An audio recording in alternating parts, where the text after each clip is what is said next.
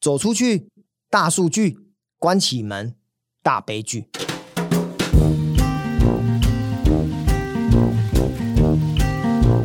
民国八十八年的时候，我还是一个房贷业务，什么意思呢？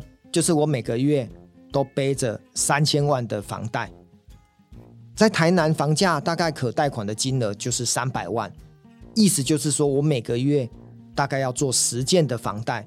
我才能够达成公司赋予我的目标。坦白讲，不是一件容易的事情。可是呢，我还是很努力的去完成。好，在顾客经营这一块哦，大概有分两块，一个是陌生开发，一个是整个顾客的熟客的介绍。那陌生开发当然就是扫街啦、打电话啦，或者是去做一些比较属于第一次接触的一些销售行为。或者是摆摊也都算是。第二种就是你从陌生到熟悉，顾客已经成为你的朋友的时候，那你可能就会请求顾客介绍，然后透过顾客的介绍，当然你有机会再得到更好的业绩。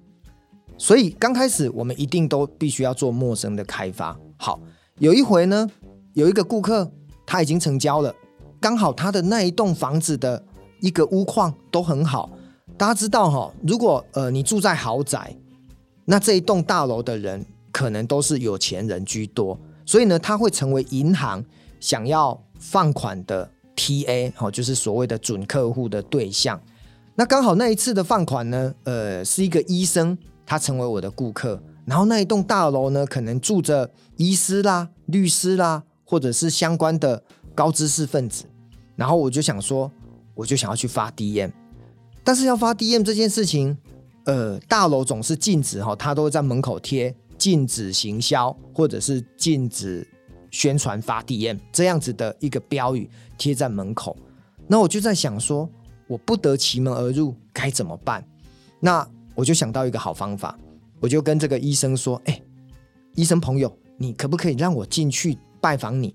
然后要出来的时候，我就跟这个管理员呢。”呃，认识一下，哦，什么意思？就是当我进去的时候，是医生帮我开门，所以呢，我就进去医生的住家，跟他闲聊了二十分钟。聊完之后呢，我就下楼。下楼之后呢，当然就会有管理员哦。在二十几年前的时候，管理员我就想说，有没有机会跟他搞熟一点？一次、两次、三次，管理员已经看到我走入医师的家里面，大概两三次之后。其实他对我应该算是有点小熟悉，然后呢，这个时候我就跟这个管理员说：“哎，管理员北北，我在银行上班，楼上的这个医生啊，他刚好哦跟我银行这边有交易。那因为呢，你知道大楼里面都会有很多的信箱哦，在二十几年前呢，大家都还会订报纸的年代，我就跟这个管理员说，可不可以呃让我在信箱里面呢去投 DM？” 我、这个管理员北北呢，就跟我说：“哎，不行不行，你会让我没工作，因为呢，大楼管委会规定不能够发 DM。”然后呢，他就拒绝我了。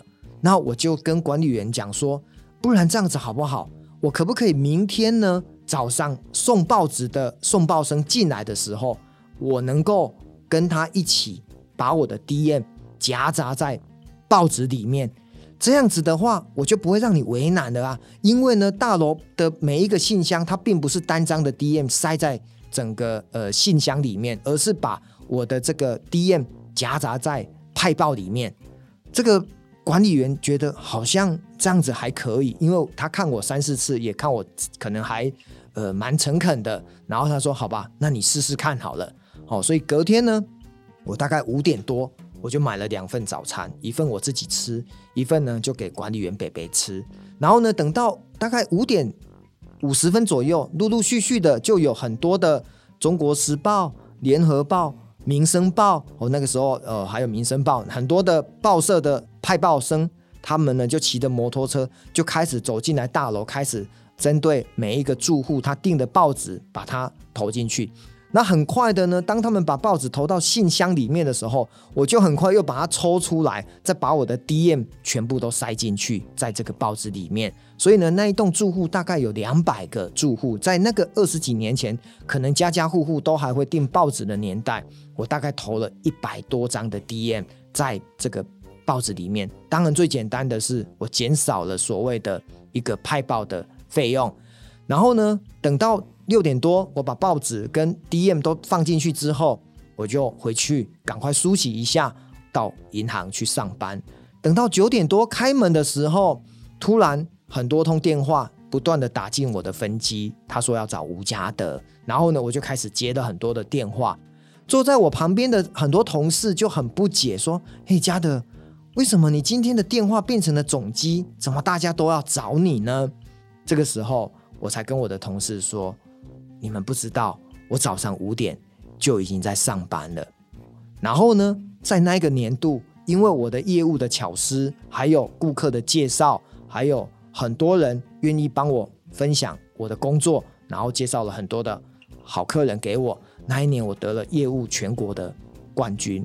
但是我想要告诉大家很重要的一点是，其实很多时候你以为九点银行才开门，才正式在上班，但是我早在五点，早在更早之前，为了要亲近这个北北，可以把 DM 投在信箱里。我做了很多很多的功夫哦，所以呃，我们常讲说，台上十分钟，台下十年功，还是要花很多时间，好好的去思考怎么把工作做好哦，这是我想要跟大家分享的。